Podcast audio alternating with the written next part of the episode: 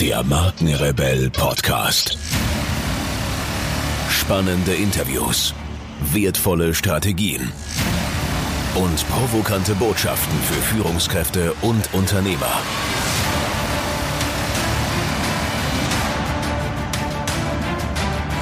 Stell dich den Herausforderungen der Digitalisierung und setze als Marke ein Zeichen. Von und mit Markenrebell Norman Glaser. Bevor es hier losgeht, möchte ich euch kurz über unsere aktuelle Gewinnspielaktion informieren. Unsere Freunde von Gedanken tanken haben uns 5x2 Karten für die zweite Frankfurter Rednernacht am 8. Juli 2017 zur Verfügung gestellt. Es werden auf diesem Event wie immer Top-Speaker auftreten, unter anderem Tobias Beck, Matthias Jackel, beide hier schon im Podcast gewesen, Benedikt Ahlfeld, Dr. Stefan Friedrich, Calvin Hollywood, Dr. Nikolaus Förster und einige mehr. Lasst euch diese Veranstaltung also nicht entgehen und um zwei Karten zu gewinnen, bewertet einfach unseren Podcast hier mit einer kreativen Rezension bei iTunes. Schickt mir euren Screenshot per E-Mail an norman.markenrebell.de, Norman mit AN am Ende und schreibt in die E-Mail mit rein, welchen Interviewgast ihr hier im Podcast gern mal hören würdet oder welches Thema euch besonders interessiert.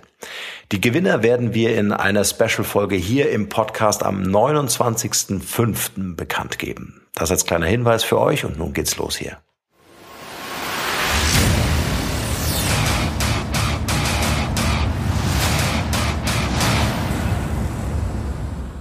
Herzlich willkommen, ihr Lieben, zu einer weiteren Podcast-Interview-Folge. Vielen Dank für eure Zeit und schön, dass ihr wieder reinhört. In der heutigen Folge beschäftigen wir uns damit, wie eure Botschaften wirkungsvoll und vor allem nachhaltig bei euren Zuhörern ankommt. Mein heutiger Interviewgast ist eine sehr erfolgreiche Moderatorin. Wir schieben also die Frauenquote hier im Podcast in Interviews etwas nach oben, was mich sehr freut. Sie hat über 15 Jahre Erfahrung und ist Expertin für Kommunikation, und gibt in Rhetorik-Coachings wertvolles Wissen zum Thema Sprache, Stimme und Ausdruck weiter. Ihr Ziel ist es, Menschen emotional zu verbinden und zu begeistern. Was mich besonders freut, ist, dass wir sie als Mentorin für unsere Coaching-Plattform Come to Coach der ersten Mobile Academy für Führungskräfte und Unternehmer gewinnen konnten. Ladet euch also gleich nach dieser Podcast-Episode die Come to Coach App auf euer Smartphone und schaut euch an, was unsere Mentoren dort für euch vorbereitet haben. Aber nun genug der vielen Worte. Freut euch auf mein heutiges Gespräch mit Ilka Gronewold. Viel Spaß dabei.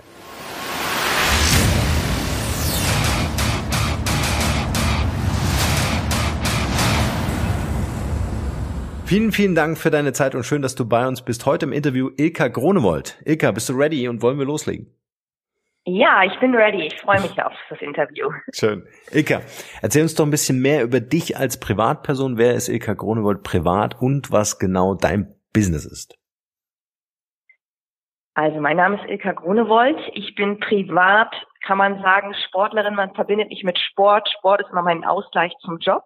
Und hauptberuflich bin ich Moderatorin und Trainerin und habe mich auf Rhetorik fokussiert. Mhm. Warum nimmt Sport so einen ganz wichtigen Teil in deinem Leben ein? Ich glaube, dass Sport ein idealer Ausgleich ist. Ich ja. bin selber dem Laufsport verfallen, aber auch andere Sportarten, wie zum Beispiel Schwimmen, Radfahren, irgendwas in der Natur oder aber auch gerne im Fitnessstudio ist, glaube ich, für jedermann idealer Ausgleich. Ja. Ja, super stark auch. Äh, ich verfolge dich ja immer auch auf Facebook und wenn du dann im Laufen tatsächlich einen Facebook-Livestream machst, sehr cool. Äh, das äh, finde ich immer super spannend. Ich glaube, mit deinem Hund bist du dann immer mal wieder unterwegs, ne? Richtig, mein Hundmeister Yoda, der heute auch hier im Interview sozusagen mit dabei ist, ja, cool. der ist immer mit an der Alster unterwegs und dreht da seine Runden. Ja, schön. Gibt es so einen Glaubenssatz in deinem Leben? Gibt es irgendwie so ein Erfolgsmantra, irgendein Motto oder irgendwas, was dich schon seit längerem begleitet? Ich weiß nicht, ob man das Mantra nennen kann, aber ich glaube, die Grundeinstellung muss stimmen. Und wenn man positiv in den Tag startet und fest daran glaubt, dass alles das, was man sich wünscht, in Erfüllung geht, dann ist man, glaube ich, schon mit einer guten Einstellung dabei. Ja. Jetzt haben wir uns ja auch schon äh, persönlich getroffen. Du, du hast einfach auch eine Ausstrahlung, du, du strahlst dieses Positive aus. Wie sieht so ein Tagesablauf aus? Was, was machst du, damit du positiv in deinen Tag startest? Das ist eine sehr gute Frage. Da könnte ich jetzt Stunden drüber berichten, weil okay. jeder Tag anders ist. Manchmal muss ich um 4 Uhr hoch, weil ich um 5 Uhr nach München fahre beispielsweise. Manchmal kann ich bis 8 Uhr schlafen oder auch bis 11. Das ist total unterschiedlich. Es gibt da keine Routine, gerade in der Selbstständigkeit nicht. Man mhm. arbeitet ja selbst und ständig mhm. und manchmal bis in die Nacht hinein. Dann darf man auch mal länger schlafen. Insofern gibt es da keinen klassischen Tagesablauf, aber grundsätzlich ist es so, das erste, was ich auch heute Morgen gemacht habe, es ist ja noch recht früh, das erste, was ich gemacht habe, ist, ich mache den Wasserkocher an und ich mache mir einen Tee, weil ich bin ja aus Friese und liebe den Tee. Und deshalb das erste, was ich brauche, ist einen Tee. Dazu gibt es immer ein bisschen Kohlenhydrate, Bananen zum Beispiel, bevor ich mir dann Brötchen mache oder irgendwas, Müsli. Mhm. Das heißt, ich brauche immer erstmal Nahrung und Getränke morgens. Was zu trinken und Nahrung, das ist das Wichtigste. So für meinen positiven Start. Dann mache ich mich im Bad fertig. Danach kommt das, was auf dem Plan steht. Also entweder mache ich mich für den Beruf fertig, bereite nochmal Moderationen vor oder gehe nochmal Coaching, Dinge durch, die ich vorbereiten muss. Oder ich gehe beispielsweise in die Uni, weil ich nebenbei auch noch studiere, im Masterstudium bin. Oder ich renne um die Alster. Also es gibt wirklich keine Routine. Ich versuche immer den Tag voll zu packen, wie jeder andere mit so einer Art To-Do-Liste. Ich weiß nicht, ob das immer richtig im Leben ist, weil man sich natürlich dann auch unter Druck setzt. Aber auf der anderen Seite kriege ich dadurch immer ein bisschen Struktur rein, wenn ich sage, so heute möchte ich das, das und das schaffen. Mhm. Und schaffst du wahrscheinlich auch, weil du allein schon durchs Laufen mehr äh, super diszipliniert sein musst, ne? Ja, durchs Laufen kriegt man noch mehr äh, Struktur, das glaubt man gar nicht weil man durch diesen festen Termin, den man sich am Tag vornimmt mit dem Laufen, alles andere drumherum so gut strukturiert, dass man mehr schafft, als wenn man nicht laufen würde, obwohl das Laufen natürlich mindestens eine Stunde Zeit kostet. Also das muss man einfach mal ausprobieren für die, die sonst nicht Sport machen. Mhm. Einfach mal probieren, wie das ist mit Sport. Meistens schafft man dann noch mehr. Nur ich muss ganz ehrlich zugeben, ich bin auch nur ein Mensch und wie das so ist, nimmt man sich viel mehr vor, als man schaffen kann. das ist auch bei mir so. ja. Und äh, läufst du jeden Tag?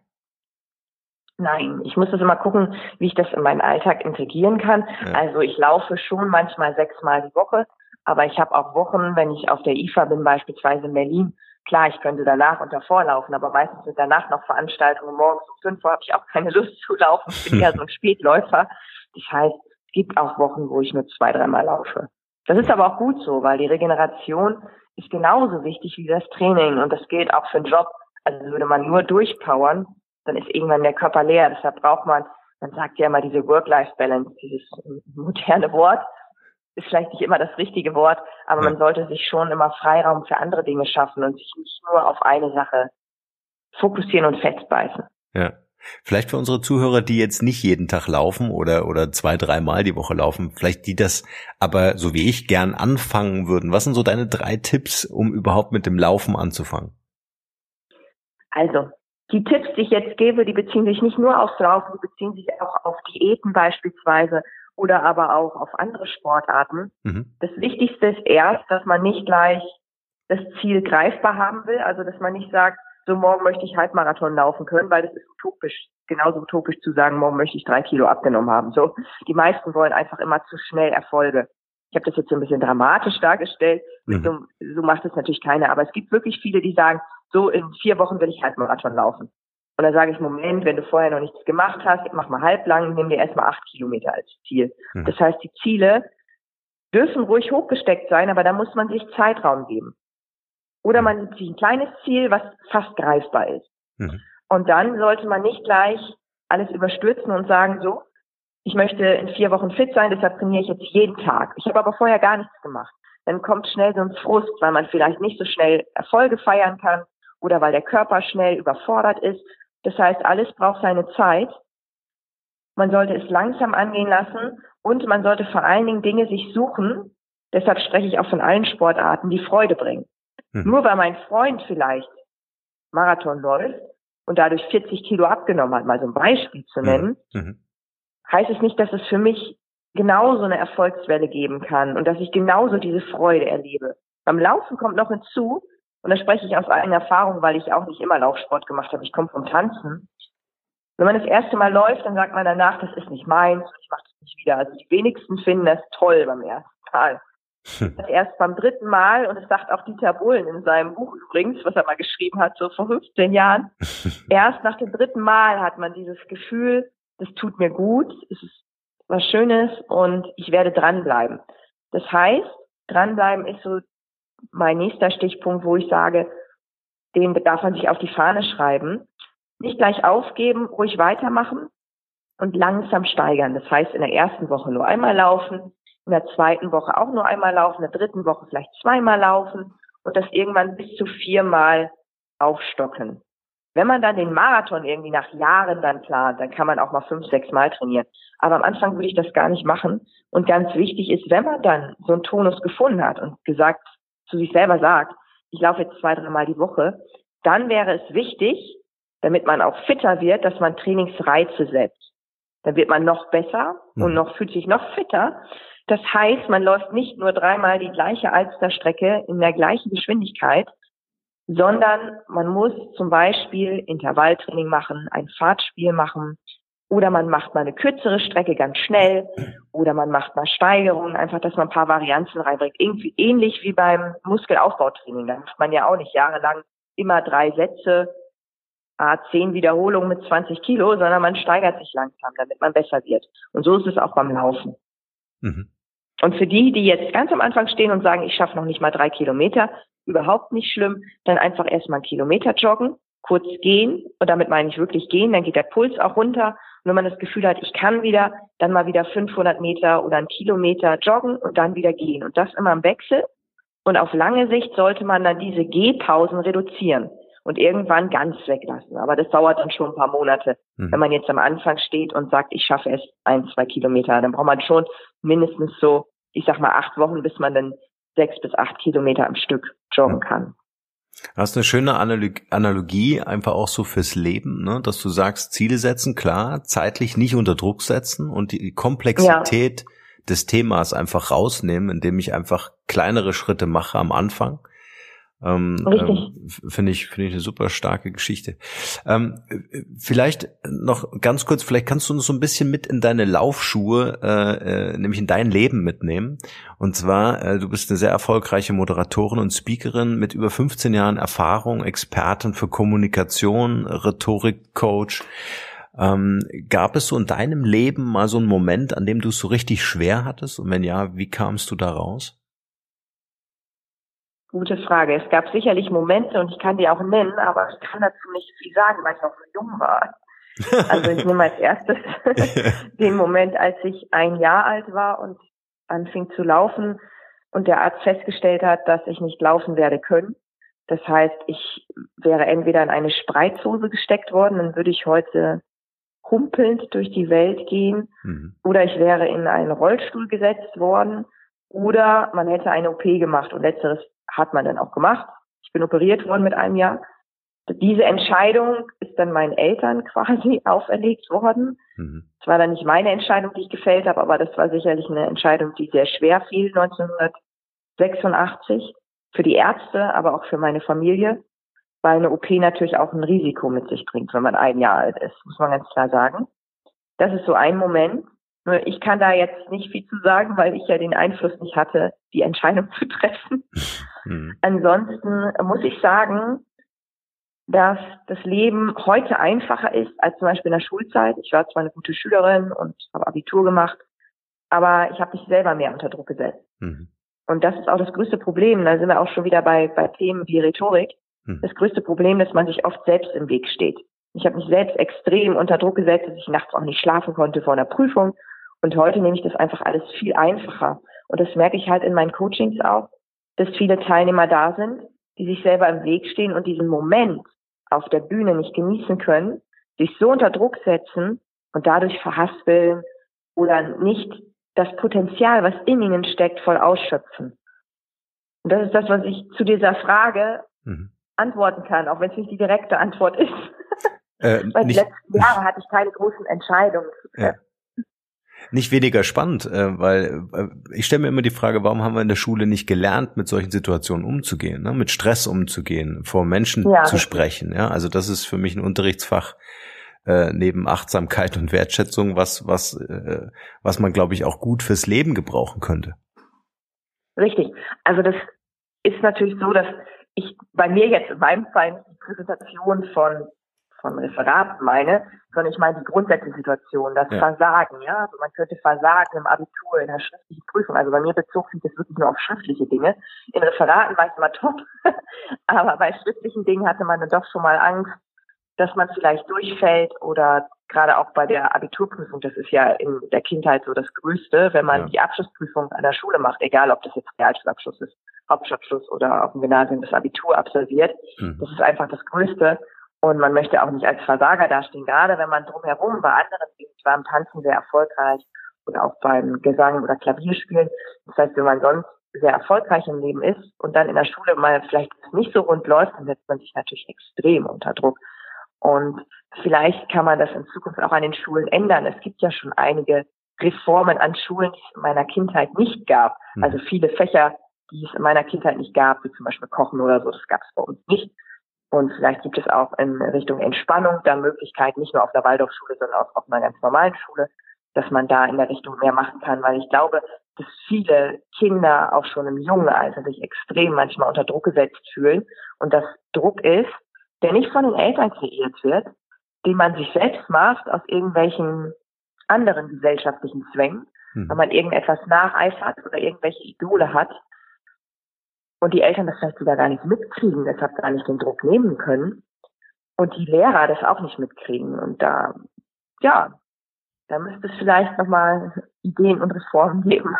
Ja, was ist, was ist so der Erwartungsdruck? Weil das ist ja irgendwie das, was, äh, ähm, wenn ich Versagensängste habe, ist es ja zum einen der eigene Erwartungsdruck, ne? vielleicht auch der Erwartungsdruck, den ein Publikum auf mich ausübt, ne? Äh, oder vielleicht Ja, bei mir war es wahrscheinlich, ja, ich wollte halt unbedingt nach Hamburg und ich komme ja aus Friesland und ich wollte halt unbedingt Musical studieren und hätte ich jetzt das Abitur nicht geschafft, also eigentlich, weil eigentlich weiß man vorher schon, dass man schafft, jetzt aus heutiger Sicht realistisch gesehen, weil man hat ja diese ganzen Vornoten. Mhm. Die Abi-Prüfung ist ja wirklich nur noch ein kleiner Prozentsatz. Und notfalls muss man zur Nachprüfung, aber in der Regel kommt man dann durch, wenn man gute Vornoten hat. Mhm. man jetzt erstmal vorweg sagt, nur das war mir als Jugendliche jetzt nicht so bewusst, da habe ich das nicht so durchschaut, das ganze System. Jedenfalls hatte ich diesen Traum, nach Hamburg zu gehen Musiktheater zu studieren und es hätte sich ja alles mindestens ein Jahr verschoben, hätte ich das nicht alles geschafft hätte, das Abitur. Hm. Ja, und da hat sich dann einfach ein großer Druck aufgebaut, weil ich halt diesen Traum gelebt habe, dass ich jeden Tag tanzen wollte, moderieren wollte und andere Dinge machen wollte und nicht mehr Latein pauken wollte oder deutsche Grammatik lernen wollte. ja, und da hat sich dann irgendwie so Druck aufgebaut. Ja.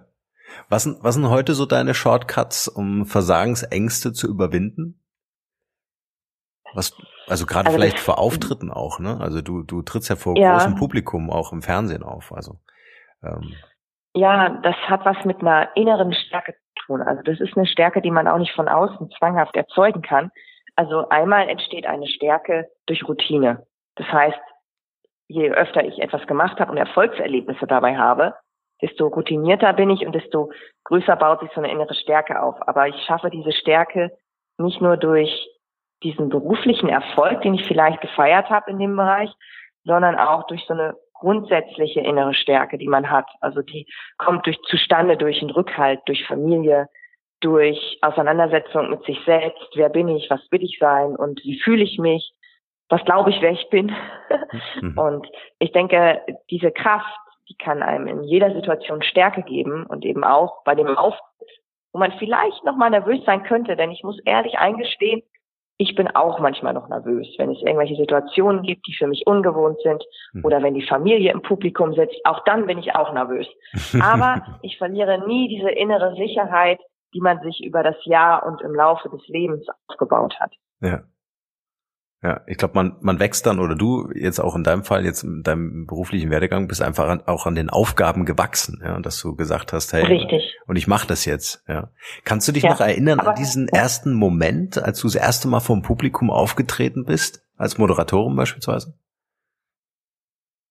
Ich glaube, das war wirklich bei Viva, denn soweit ich weiß, war das mein erster Moderationsauftritt und alles andere ist daraus entstanden. Ich war damals 16 Jahre jung wow. und habe mir die Moderation noch extrem vorbereitet. Also was heißt extrem? Also heute bereitet man die auch vor, aber heute arbeite ich eher mit Stichpunkten und damals habe ich die ausformuliert, mhm. weil ich auch nicht wusste, wie, wie bereite ich jetzt eine Moderation vor und es war dann auch so ein bisschen auswendig gelernt, aber gut, ich war 16 Jahre jung, das war mein erstes Mal.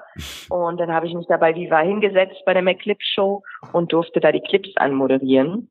Mit zusammen mit Lukas, der jetzt auch, glaube ich, noch beim Kinderkanal moderiert oder vor Jahren auch beim Kinderkanal moderiert hat und vorher bei Viva war, mit dem habe ich das in einer Art Co-Moderation moderiert eine Stunde lang. Ja, das war mein erster Auftritt und der hat mir ganz, ganz viele Türen geöffnet damals zu Jugendmagazinen, wodurch ich dann auf Messen moderieren durfte, für zum Beispiel für das Magazin Sugar auf der U-Messe. Dann mhm. durfte ich für Viva nochmal auf der U-Messe moderieren. Ja, und so kam das Ganze ins Rollen und irgendwann hatte man dann auch eine andere Technik zu moderieren oder gerade auf der U-Messe. Das mhm. war eher Entertainment und spontanes Anfeuern des Publikums damit die Bands guten Applaus kriegen, schon fast so eine Anfeuerungsnummer. und das macht man natürlich spontan.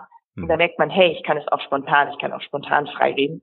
Ich brauche nicht die vorgefertigten Sätze. Mhm. So, und dann hatte man sich irgendwann so einen Moderationsstil angeeignet. Und je älter man wird, desto seriöser wird man auch. Wobei nicht immer, aber manchmal hat man dann auch noch andere Facetten, die man zeigt, die man vielleicht als Jugendlicher noch gar nicht zeigen, zeigen kann wenn man einfach noch gar nicht die Reife mitbringt. Also ich meine, ernste Podiumsdiskussionen führt man ja noch nicht mit 16 Jahren in der Regel nicht. Es gibt ein paar bei Plan for the Planet, die können das auch bei der Institution, sind noch sehr jung, die Herrschaften, und die machen das sehr eloquent. Aber ich damals war dann auch einfach noch jugendlich und kindlich und habe mich dann nach und nach entwickelt. Aber wie gesagt, Viva, das war mein erster Auftritt, also gleich im Fernsehen. Aber mit 16, wenn ich mir gerade überlege, was ich mit 16 gemacht habe. ja gut, ich war auch noch ein ganz normales Kind, ja. Also ich habe auch ja. nicht mit nicht mit Barbie gespielt, aus dem Alter war ich raus. Es gab auch schon Internet, ich war auch schon mit dem Modem mit Internet unterwegs.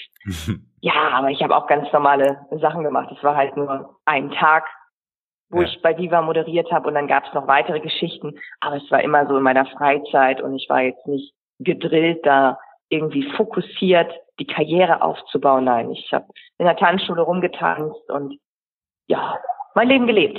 Ja. Und da habt ihr gerade den Hund gehört. Er hat gerade gebellt. Cool. Jetzt ist er offiziell im Podcast. ja, jetzt ist er offiziell im Podcast. Der Meister Yoda, der mitschockt. der Meister Yoda ist auch schön.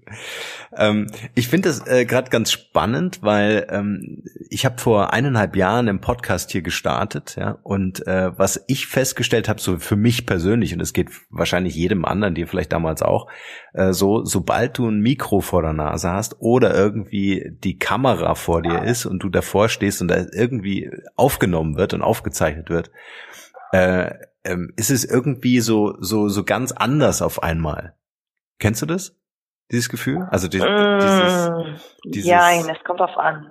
Ja, also, also das kann ich jetzt nicht so pauschalisieren.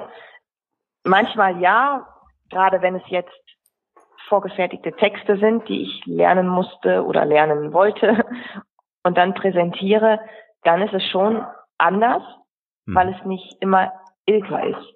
Also ja. das heißt, es sind manchmal Texte, die passen nicht auf meine Persönlichkeit, mhm. die sollen aber vom Kunden aus umgesetzt werden. Mhm. Dann macht man das und man macht es auch mit Leidenschaft, gar keine Frage, aber man spürt, das ist man nicht. Mhm. Und dann ergibt es sich, dass man das, was du sagst, vielleicht auch so ein bisschen unter Druck gesetzt fühlt und nicht 100% authentisch ist. Also das kann passieren, aber wenn es ein Text ist, der von einem selbst ist oder wenn man selber moderiert und die eigene Persönlichkeit zutage kommt, dann ist, ist es ohne diesen Druck oder dieses Anderssein. Ja, ich finde das immer so schwierig, wenn, wenn, ich meine, klar, ich bin jetzt im Podcast ja auch der, der ich bin, ja, aber irgendwie verändert sich dann doch innerlich etwas, wenn, wenn jetzt einer eine Kamera auf dich hält und sagt so, und jetzt, jetzt erzähl doch mal ein bisschen was über dich. weißt du? Dann ist es mm, einfach Ja, so das ist bei mir nicht mehr so. Also was ich habe, wenn ich ins Tonstudio gehe und Telefonansagen produziere oder irgendwas vertone, mhm. dann weiß ich schon, dass ich anders bin. Also das merkt man dann halt auch, wenn ich jetzt mhm. dieselben Worte, die ich jetzt hier im Podcast sage, mhm. im Tonstudio aufnehme, Klar. das völlig anders an. Ja, ja, dann mache ich einen Schalter bei mir im Kopf, äh, schalte ich da um und dann kommt das ganz anders rüber. Ja. Das ist einfach so, das hat sich so bei mir eingetrichtert. okay. Ähm, du hast eine, einen tollen ähm, Satz auf deiner Website, sinngemäß, äh, du möchtest äh, Menschen miteinander über Emotionen verbinden und am Ende natürlich auch begeistern. Und äh, genau da in diese Richtung geht ja auch dein Rhetorik-Coaching. Wie schaffe ich es tatsächlich, so meine Botschaften so auf der Herzensebene landen zu lassen von meinem Gegenüber? Das Wichtigste sind Emotionen. Die meisten denken, eine gute Struktur mhm. oder die richtige Wortwahl auf den Punkt gebracht ist Rhetorik. ich finde wahnsinnig wichtig, dass Emotion dabei ist. Denn das habe ich auch als Moderatorin immer wieder gespürt. Nicht der, der Redner, der am eloquentesten mhm. ist, ist der Beste, sondern der, der etwas glaubhaft rüberbringt, mit Leidenschaft, mit Emotionen. Das heißt, wenn ich jetzt was vermitteln will, egal ob als Moderatorin oder als Keynote-Speaker, dann bringe ich nicht nur Informationen, wie zum Beispiel, am 15. April sagte Hans Meyer, die Welt wird besser werden, sondern es hat mich wahnsinnig berührt, dass Hans Meyer am 15. April gesagt hat, die Welt wird sich verändern. Mhm. Also so ein Satz, wie ich ihn jetzt mal umformuliert habe mit Emotion, ja. hat eine ganz andere Wirkung.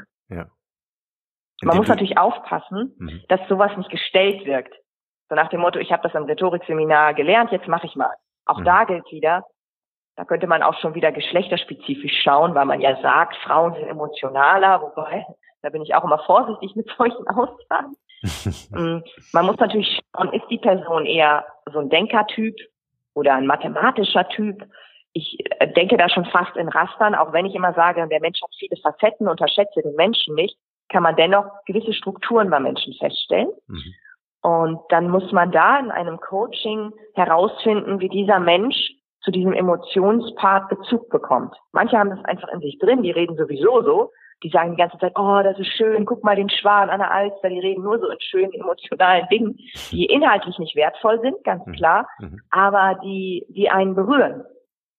Und da muss man halt schauen bei jedem oder jeder bei sich selbst, wo ist da bei mir der Punkt, wo ich Emotionen transportieren kann und wo ich es auch möchte, wo ich sage, das bin ich und das ist glaubhaft. Mhm. Also Emotion ist ganz, ganz wichtig. Bist du bereit, die Führung in deinem Leben zu übernehmen? Hast du den Mut, das Potenzial deiner Persönlichkeit zu entdecken? Fühlst du dich stark genug für die Veränderungen in deinem Business? Dann ist Come to Coach, The First Mobile Academy, genau das Richtige für dich. Lerne von den besten Mentoren, wie du dich mit deinen Kompetenzen als Führungskraft auf das nächste Level bringst. Weitere Informationen findest du auf unserer Webseite www.cometocoach.academy und natürlich bei Facebook. Verpasse kein Coaching mehr und melde dich jetzt für unseren kostenlosen Newsletter an. Übrigens, 50% des Profits von Come to Coach investieren wir mit deiner Unterstützung in Bildungsprojekte für Kinder, die unsere Hilfe brauchen. Wir sagen Danke, bleib in Bewegung und denke immer daran. Wer will, findet Wege. Wer nicht will, findet Gründe. Ich glaube, das unterstreicht auch so die Authentizität einfach, ne? Wenn, wenn du von deinen Gefühlen sprichst, äh, äh, trotzdem wertvollen Inhalt transportierst, aber deinem Publikum wissen lässt, äh, was du darüber denkst oder wie du in dem Moment fühlst. Genau. Und ich habe halt gemerkt, wenn man im Nachhinein schaut, was kommt bei den Menschen an. Ich nehme mal das Beispiel, meinen Vortrag über den Jakobsweg, mhm. den ich auf dem AIDA-Schiff immer halte. Der ist so 90 Minuten lang. In 90 Minuten kann man schon einiges reinpacken an Emotionen, aber auch an Inhalt. Mhm. Und wenn ich danach dann in den Austausch gehe mit den Zuhörern, da merke ich ganz klar, dass was hängen bleibt ist immer mein persönlicher Bezug zum Jakobsweg und die Emotionen und vielleicht auch die Punkte, wo ich schwerte. Solche Dinge bleiben halt in den Köpfen hängen und solche Dinge berühren den Menschen. Und mhm. Fakten, beispielsweise wann ich den Jakobsweg gestartet bin am 16. Mai 2016, sowas bleibt bei den Menschen nicht hängen. Das ist zwar nett als Information, aber es ist nicht das, was die Menschen berührt und vielleicht auch dazu bringt, selber den Jakobsweg zu gehen, um nochmal bei diesem Beispiel zu bleiben. Ja, ja. Ähm, ist ja, also das ist ja schon mal super wertvoll, dass wir jetzt so das Thema Emotion haben, also von der eigenen Emotion zu sprechen, äh, das mit wertvollen Informationen zu verknüpfen. Was kann mir noch helfen, dass meine Botschaft tatsächlich auch eine gewisse Nachhaltigkeit bei meinem Gegenüber hat? Man muss den, den Gesprächspartner, sein Gegenüber oder die Gruppe, vor der man spricht, kennen, also die Einstellung. Mhm. Ich nehme mal folgendes Beispiel. Wenn ich mich auf eine Kongressmoderation vorbereite, frage ich auch den Kunden, wer sitzt denn beim Kongress? Ja. Sind das die Mitarbeiter? Sind das interne? Sind das externe? Haben Sie für das Ticket 1000 Euro bezahlt? Hat die Firma die dahin geschickt? Weil ich wissen will, was für eine Einstellung haben die Menschen, die dort sitzen? Sind die motiviert? Oder sind die nur zwanghaft da heute hingesetzt worden, weil sie müssen eine Fortbildung machen oder sie müssen zum Kongress?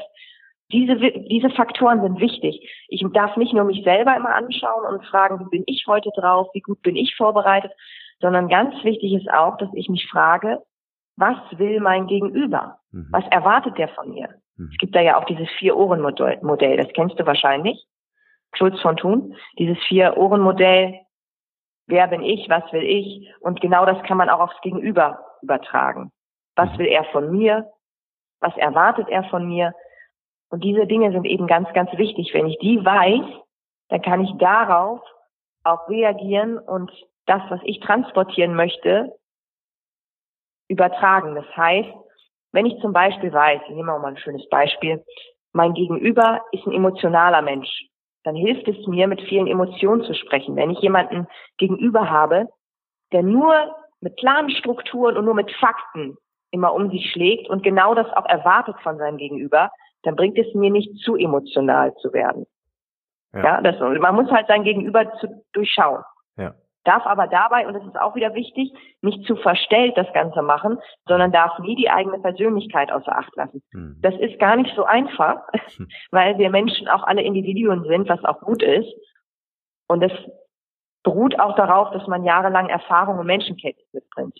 Ja. Das ist nochmal so ein Punkt, wo ich sage, im Laufe der Jahre, wenn man ganz viele Menschen um sich hat mit der Selbstständigkeit oder in der Selbstständigkeit, dann lernt man mit vielen unterschiedlichen Menschen umzugehen und zu reagieren und diese zu erreichen.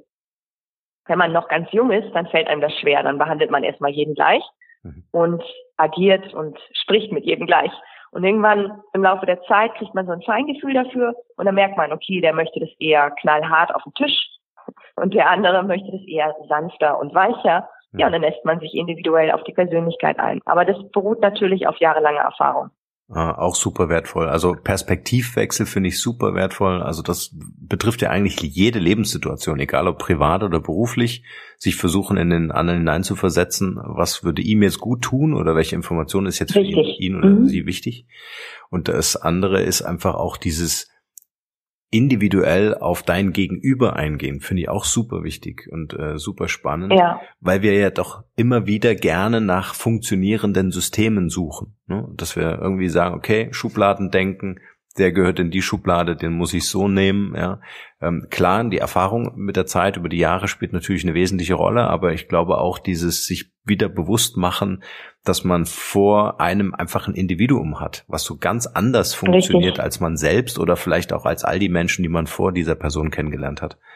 Ähm, das finde ich auch ja. einen wichtigen Impuls, ja. Ähm, wie war oder wie wichtig war dir das Thema Rhetorik generell? War das von Anfang an so eine Sache, mit der du dich beschäftigt hast, ähm, auch seitdem du moderiert, moderierst, seit, weil das einfach so dein Handwerkszeug auch ist? Ehrlich gesagt überhaupt nicht. Das hat sich so ergeben.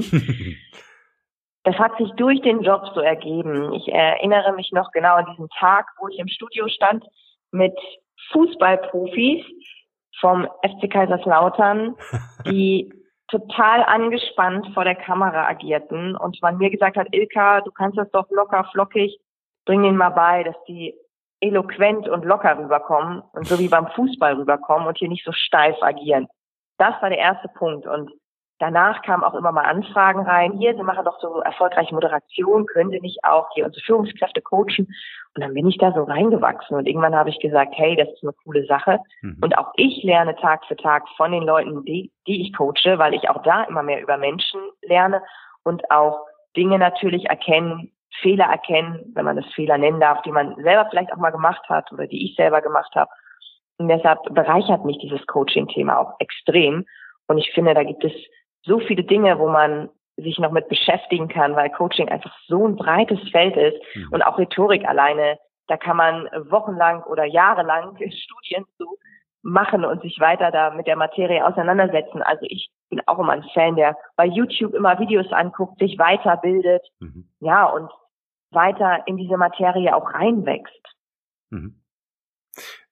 Was ist so dein Tipp, wenn, wenn sich jetzt eine Führungskraft zum Beispiel oder ein Zuhörer bei uns einfach sagt, ich will mich damit auseinandersetzen, was ist so für dich eine Empfehlung oder von dir eine Empfehlung, wie ich so mein Coaching aufbaue? Ist das einfach über einen Zeitraum X einfach kontinuierlich äh, mit jemandem, wie, wie, wie du es Das kann man nicht pauschalisieren. Das ist sehr schwer zu beantworten weil eben jeder Mensch anders ist und jeder auch anders arbeitet. Jeder hat da andere Routinen. Der eine sagt so, wir machen das jetzt in einer Stunde, zack, zack, zack. Und der nächste sagt, nein, ich brauche ein bisschen Zeit dafür, das zu verarbeiten. Wir sind alle so unterschiedlich. Und wenn man unsicher ist, dann sollte man sich vielleicht erstmal so einen Tag ein Coaching gönnen. Das muss ja gar nicht Rhetorik sein. Es gibt auch NLP-Coachings, irgendein anderes Coaching. Und sollte sich danach damit auseinandersetzen und sich fragen, was hat mir das jetzt gebracht? Was kann ich davon lernen? Was kann ich jetzt umsetzen? Das größte Problem, was ich sehe bei vielen, die ein Coaching machen, die sind total begeistert, mhm. gehen raus nach so einem Coaching-Tag und sagen, wow, so viel Input, aber sie machen nichts daraus. Ja, ja. Und ich sage, so ein Coaching verändert dich halt nicht an dem Tag. Es gibt dir ein Handwerkszeug oder eine To-Do-Liste, wenn wir wieder bei den To-Do-Listen sind. Und dann kannst du dich Woche für Woche Monat für Monat verändern und das Coaching kann dich bereichern.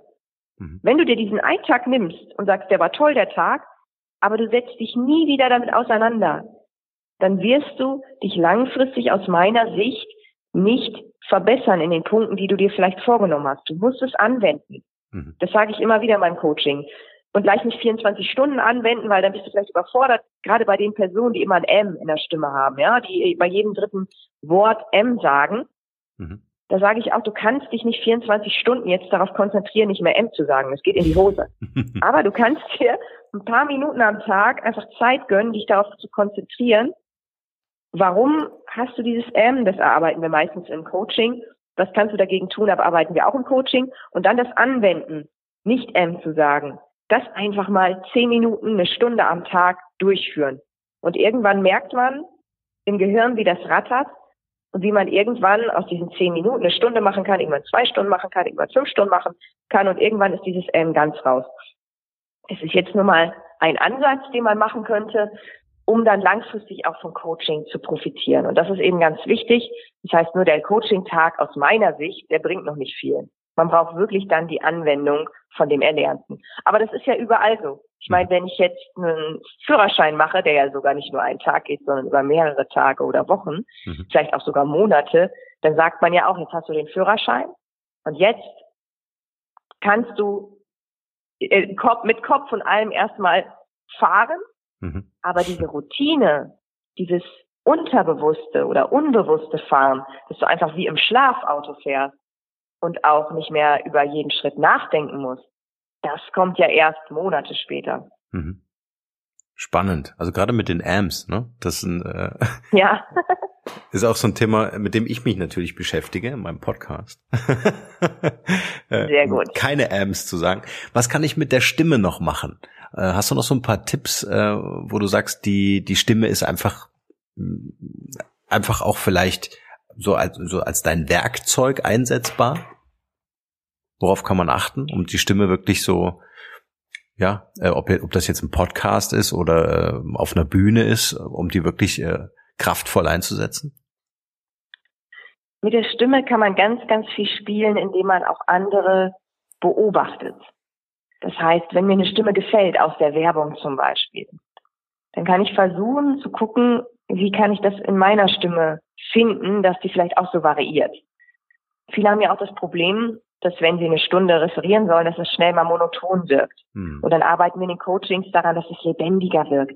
Wie schaffe ich Lebendigkeit? Durch unterschiedlichen Druck auf der Stimme, durch Tonhöhe, die ich variieren kann, durch Betonungen. Also es gibt ganz viele Faktoren, die die Stimme beeinflussen. Aber auch da ist wichtig, dass ich nicht nur diese Skills von außen mir antrainiere. Ich kann laut sprechen, ich kann leise sprechen, ich kann flüstern, ich kann weich sprechen, hart sprechen, ich kann mit der Tonhöhe spielen, ich kann ganz tief sprechen, ich kann ganz hoch sprechen, sondern dass es auch immer von innen kommt, dass ich auch innerlich mich, wie gesagt, mit mir auseinandersetze und da kommt auch wieder die Emotion zutage. Ich kann natürlich lernen, das lernt man auch bei einer Schauspielausbildung, dass ich emotionalen Satz transportieren kann, ohne dass meine innere Emotion dabei berührt wird. Sowas wie, ich hasse dich. Sowas kann ich sagen und das kann ich vielleicht auch, ja, Schauspielern, wie man so schön sagt. Mhm. Aber ich glaube, dass immer ein gewisser Prozentsatz im Raum das spürt, dass das jetzt gespielt ist. Mhm. Wenn ich das aber wirklich meine und aus dem Innen herauskommt oder aus dem Innen herauskommt, mhm. dann hat das nochmal eine ganz andere Wirkung. Deshalb mhm. ist es auch so wichtig mit dieser inneren Emotion, was ich gesagt habe, diese innere Haltung zu allem. Und das ist eben auch ganz wichtig für die Stimme. Also nicht nur die Skills, die ich von außen mir antrainieren kann. Übrigens, da empfehle ich immer die App von Monika Hein, Dr. Monika Hein, bei der hatte ich auch Sprechtechnik und Atemtechnik in der Musical-Ausbildung. Und die hat eine tolle Gratis-App, wo man ganz toll mit der Stimme einfach mal ein paar Facetten ausprobieren kann. Aber aus meiner Sicht reicht das noch nicht alleine, sondern man braucht einfach nochmal diese innere Einstellung. Und was ganz wichtig ist, das spüre ich immer, wenn ich synchron spreche und schnell in diese Emotion rein muss. Es hilft enorm, die Hände, die Rhetorik einzusetzen, also die mhm. Körpersprache.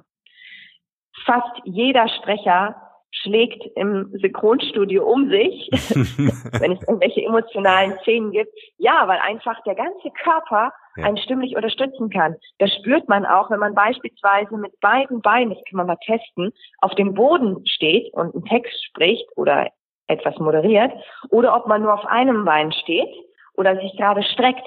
Die Stimme verändert sich, weil natürlich die Stimme auch vom ganzen Korpus lebt und den Korpus, den ganzen Körper einsetzt.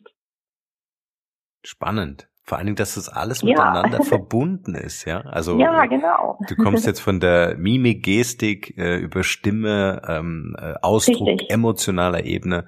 Das finde ich noch auch nochmal so einen super wichtigen und wertvollen Gedanken, einfach sich klar zu machen, dass so der ganze Körper äh, im Innen wie Außen auch so miteinander verbunden ist, miteinander verknüpft ist. Ja. ja. Dass mein Körper natürlich auf der Bühne auch sagt, ob ich an das glaube, was ich da gerade vermittel, ja, ob ich die Erfahrung wirklich gemacht habe oder ob ich nur irgendwas erzähle. Genau, und dann geht es noch weiter. Es kann sogar sein, wenn man sich körperlich nicht gut fühlt, beispielsweise Muskelkater hat oder äh, Rückenschmerzen hat, ähnliches, mhm. dass sich das sogar auf die Stimme auswirkt. Dass man nicht so viel Kraft in der Stimme hat, weil eben alles zusammenhängt. Mhm. Wow, spannend. Vika, bevor ich äh, zu unserer Quick Q&A-Session komme und ich dir ein paar Fragen hintereinander stelle und du ganz spontan antwortest, würde mich noch interessieren, ja. ähm, wie wichtig äh, ist so das ganze Thema Digitalisierung für dich? Also so dein digitaler Fußabdruck. Facebook benutzt du ganz intensiv. Ja, wie wichtig ist das? Genau, richtig. Ich finde es heutzutage sehr, sehr wichtig. Wie du schon gesagt hast, ich benutze das auch für mein Business, mhm. weil man dadurch auch das Netzwerk einfach so schnell und so einfach vergrößern kann. Mhm. Wenn man überlegt, wie man das vor 20 Jahren gemacht hat, da ist man zu einer Veranstaltung gegangen, hat 20 Visitenkarten mitgenommen, mhm. hat sich jeden vorgestellt, das hat ewig gedauert. Man hat natürlich auch nicht 20 am Abend kennengelernt, sondern vielleicht nur fünf Persönlichkeiten. Das ist vielleicht persönlicher und es spricht auch vieles dafür, das auch noch zu nutzen, dieses Netzwerk, wo man sich persönlich kennenlernt und in den Austausch geht. Aber ich glaube, man hat heute so viele Möglichkeiten, auch im digitalen Leben oder in der digitalen Welt. Und es ist einfach klasse, was man da alles nutzen kann. Und vielleicht hast du es auch mal gesehen, ich stelle oft Fragen, mhm. wo ich im Internet nicht ganz so schnell eine Antwort drauf finde. Und bei Facebook beispielsweise immer sofort geholfen, wo ich denke, wow, wenn du jetzt durch die Welt gehen müsstest ohne Internet und fragen müsstest, habt ihr eine Lösung dafür, dann brauchst du vielleicht Wochen oder Monate, bis du eine Persönlichkeit findest, hm. die dir auf diese lächerliche Frage eine Antwort geben kann. Hm. Und dank des Internets geht das heute innerhalb von zehn Minuten, habe ich eine Antwort auf eine Frage. Und das ist einfach Wahnsinn. Und das kann man nutzen und hat trotz der Zeit, die man im Internet verbringt, die ja sicherlich sehr viel Zeit mittlerweile bei uns jedermann ist und auch viel Zeit in Anspruch nimmt, mhm hat man gefühlt noch wieder Zeit gespart, weil ich halt diesen langen Weg nicht mehr gehen muss. Es geht alles viel, viel schneller. Mhm. Und das Potenzial kann man einfach nutzen. Das ist klasse. Mhm. Jetzt hast du schon eine ordentliche Fanbase. Wann hast du angefangen damit, äh, dass, dass du für dich auch so erkannt hast, hey, das muss ich machen, ich muss mir eine digitale Identität aufbauen für mein Geschäft? Ich habe als erstes bei OpenBC damals angefangen, was heute oh, Xing ist. Das yes. war 2004, 2005. Wow. Also das ist, ist schon her. 12, 13 Jahre her, ja. ja, ja. Und dann kam irgendwann 2007 Facebook. Man muss dazu sagen, am Anfang war, waren da nur international ein paar Leute drin, also gar nicht so viele aus dem Freundeskreis. Die waren alle damals noch bei StudiVZ. Das gibt es ja auch nicht mehr. Und ja, dann sind die alle rübergewandert zu Facebook und dann habe ich mir das bei Facebook aufgebaut. Und irgendwann habe ich dann eine offizielle Seite gemacht, dann noch eine private und mittlerweile befülle ich da ganz viele Seiten zu unterschiedlichen Themen und nutze Facebook auch genauso mittlerweile wie Xing, weil man auch bei Facebook oft mal getaggt wird, wenn eine Moderatorin gebraucht wird oder ein Speaker mhm. und man dann direkt darauf reagieren kann und ich mittlerweile das jetzt nicht mehr nur privat sehe bei Facebook, sondern ähnlich schon wie bei Xing auch in gewisser Weise beruflich.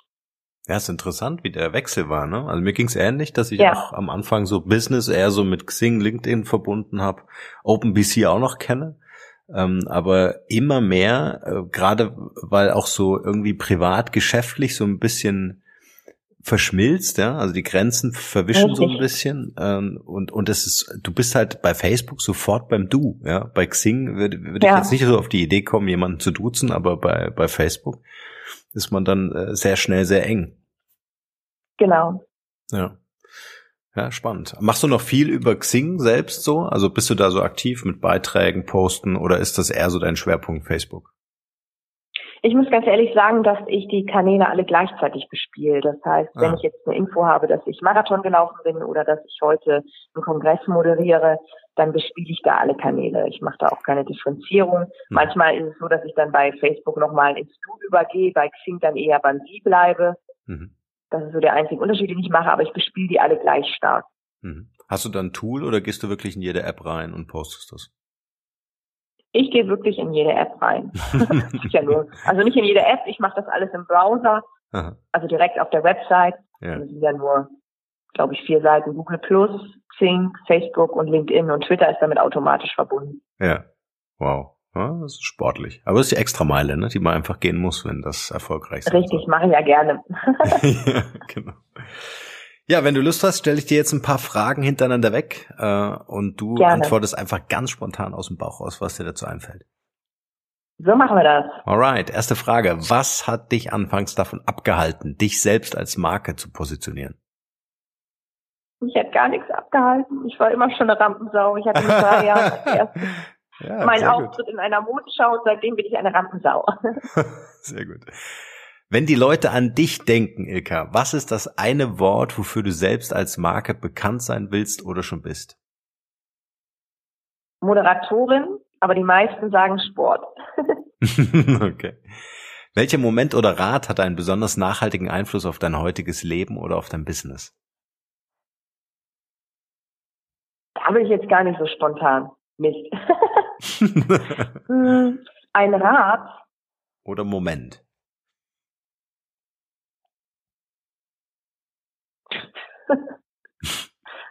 da fällt mir jetzt nichts ein. Okay. Nächste Frage. Äh, was ist das Wertvollste, was wir von dir lernen können?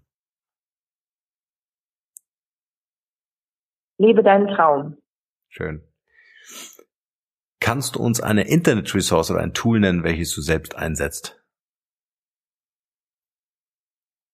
Meine Website www.ilkagrunewald.de. Ah, sehr gut. auch das verlinken wir natürlich alles in den Show Notes, völlig klar. Welche drei Mobile Apps, das ist jetzt so meine Marktforschung, äh, welche drei Mobile Apps hast du auf deinem Startscreen auf dem Smartphone? Ich schau mal kurz, warte mal. Nein, ich habe Runtastic. Die drei wichtigsten. Runtastic, okay. Ja, Runtastic. Cool. Ja. ja. Instagram. Aha. Und Facebook. Das sind so die Apps, die ich nutze. Alles andere mache ich noch am Computer. Da bin ich ein bisschen oldschool. ja, immerhin. Bist ja äh, äh, schon gut ausgestattet. Äh, was für Musik hörst du gern? Was inspiriert dich? Was motiviert dich? Vielleicht auch beim Laufen.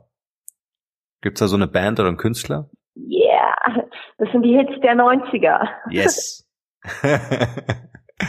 Gibt's da irgendwie eine Gruppe oder einen Künstler, den du so favorisieren würdest, wo du sagst, hey, das ist die extra Meile, der motiviert mich? Ui, das ist jetzt nicht 90er, aber ich finde Eye of the Tiger ganz geil. Cool.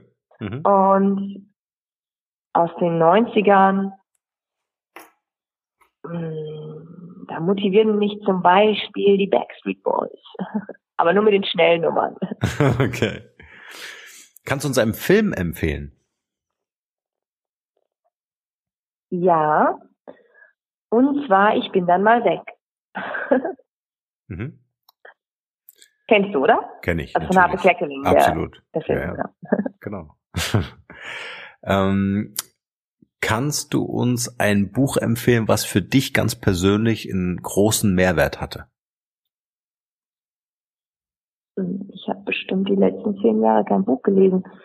Ich fand Harry Potter toll. Harry Potter ist toll. Ich bin nicht so die Leseratte, es tut mir furchtbar leid. Also ich habe mal ein Buch gelesen, aber das ist kein keine Geschichte, sondern das heißt Coach dich selbst, sonst coach dich keiner. Mhm. Ja, gut, das ist ja. so ein Buch, was ich vor zwölf Jahren gelesen habe. Wahrscheinlich war es sogar das letzte Buch, was ich von der ersten bis zur letzten Seite gelesen habe. Ich hoffe, es hören jetzt nicht meine Professoren der Uni zu, sonst wissen sie jetzt, dass ich die Bücher alle nicht gelesen habe aus dem Studium. also dieses Buch ist ganz klasse für jeden, der einfach mal eine Struktur in den Tag braucht, weil man da lernt, einfach Dinge auszuschalten, die furchtbar viel Zeit kosten mhm. und sich auf das Wesentliche zu konzentrieren. Ja. Okay, welche drei Mentoren für Come to Coach oder auch Interviewgäste für diesen Podcast könntest du uns empfehlen?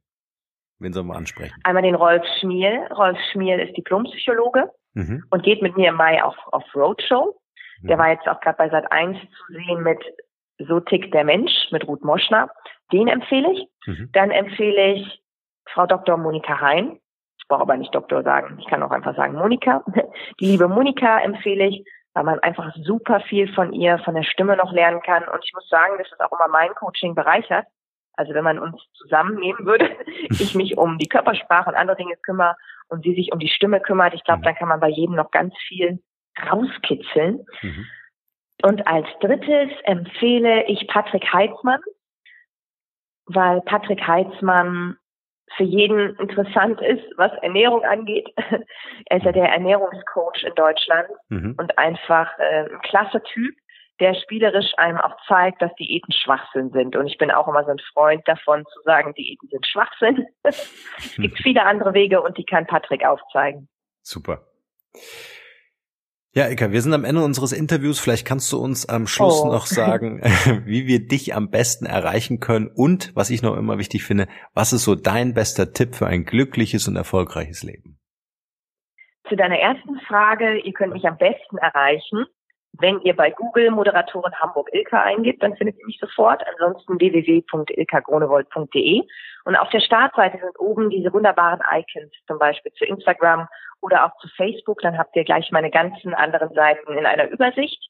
Da findet ihr auch mein Xing-Profil, YouTube-Kanal und alles Mögliche. Das ist so der einfachste Weg, möglichst auf vielen Kanälen mich zu finden und mir zu folgen. Mhm. Und zu deiner zweiten Frage, was für ein glückliches Leben wichtig ist, ist in erster Linie, ich, ich nenne es mal auch Egoismus. Man muss als erstes an sich denken und für sich ein glückliches Leben schaffen. Und jetzt könnte man natürlich fragen, ja, wie schaffe ich ein glückliches Leben? weil, weil ich sage immer, wenn man selbst glücklich ist, kann man auch andere glücklich machen. Mhm. Man schafft für sich ein glückliches Leben, indem man Dinge tut, die einen Spaß machen. Und das ist ganz wichtig. Und ich hoffe, ich hole jetzt nicht zu weit aus, dass man sich nicht zu sehr unter Druck setzt durch die gesellschaftlichen Zwänge oder einen Job ausübt, nur weil er wirtschaftlich wichtig ist für einen, also nur damit man die Miete zahlen kann, sondern man sollte wirklich was machen, was man mit Leidenschaft macht, weil ich glaube, man ist auch nur gut in dem, was man tut, wenn die Leidenschaft dabei ist. Und dann kommt alles andere, das Monetäre zum Beispiel, kommt dann von selbst. Das Schön. ist immer mhm. schwer nachzuvollziehen, wenn man irgendwie vielleicht auch schlechte Erfahrungen gemacht hat mit Selbstständigkeit und dann wieder festangestellt ist und jetzt wieder Sicherheit hat, in Sicherheit lebt und vielleicht sich selber sagt, ja, Jetzt habe ich aber Sicherheit und auch wenn ich nicht 100% glücklich bin, als ich das machen wollte, was ich immer, immer gewünscht habe, ging alles in die Hose, dann sage ich nie aufgeben. Weil es gibt so viele Beispiele. Ich bringe da nochmal Lars Hinrichs, den Gründer von Xing vielleicht als Beispiel. Mhm. Der hat damals eine PR-Firma gegen die Wand gefahren und hat sich verschuldet. Und dann hatte er diese Idee zu OpenBC. Ich weiß nicht, ob das aus voller Leidenschaft herauskam. Jedenfalls ist er ein schönes Beispiel, wie man erfolgreich sein kann und wieder aufstehen kann, die Krone richten kann und weiterkämpfen kann. Mhm. Das wird jeder Läufer verstehen, weil man zum Beispiel als Läufer auch nicht jedes Mal schneller und besser wird, sondern ganz oft auch Rückschritte macht, aber diese Rückschritte wieder nutzen kann, um wieder mehrere Schritte nach vorne zu kommen. Und da gibt es halt so viele prominente Beispiele, wie auch zum Beispiel Lars Hinrichs, den ich eben genannt habe, wovon man lernen kann, wovon man sich das abgucken kann. Und wenn man jetzt zum Beispiel einen Wunsch hat, der jetzt noch nicht in Erfüllung geht oder wo jetzt vielleicht auch ein paar Hürden zu überwinden sind, dann sollte man wieder ganz fest daran glauben, und es ist immer so ein Kreislauf, dass alles, dass, dass man sich wünscht, in Erfüllung geht und dass man, wenn man diese innere Überzeugung hat, auch alles erreichen kann. Das Wichtigste ist auch nur da wieder, und da kommen wir auch schon wieder zum Sport, deshalb ist der Sport auch so wichtig im Leben. Alles ist immer nicht sofort auf dem Schnitt erreichbar, sondern man braucht Zeit. Es braucht alles Zeit egal was man sich wünscht. Ob man Millionär werden möchte, ob man eine Familie möchte, ein Privatleben was erreichen möchte. Man braucht einfach viele Dinge, für viele Dinge Zeit. Und das muss man sich immer vor Augen halten. Die Zeit ist so wichtig und man sollte jeden Schritt dahin versuchen zu genießen. Also dahin zum Ziel zu erreichen. Ja, wenn man das Ziel erreicht hat, dann sollte man doch ein glückliches Leben haben, oder? Wie siehst du das? Finde ich auch. Egal was es ist, ob es beruflich oder privat ist. Ja, finde ich auch, Eka, und deswegen lassen wir das genauso stehen. Ich bedanke mich ganz recht herzlich bei dir für deine Zeit und die wertvollen Inhalte für dieses Interview und äh, freue mich, wenn wir uns das nächste Mal sehen. Ja, ich danke dir, Norman. Dir einen wunderschönen Tag. dir auch. Bis bald. Ciao. Ciao.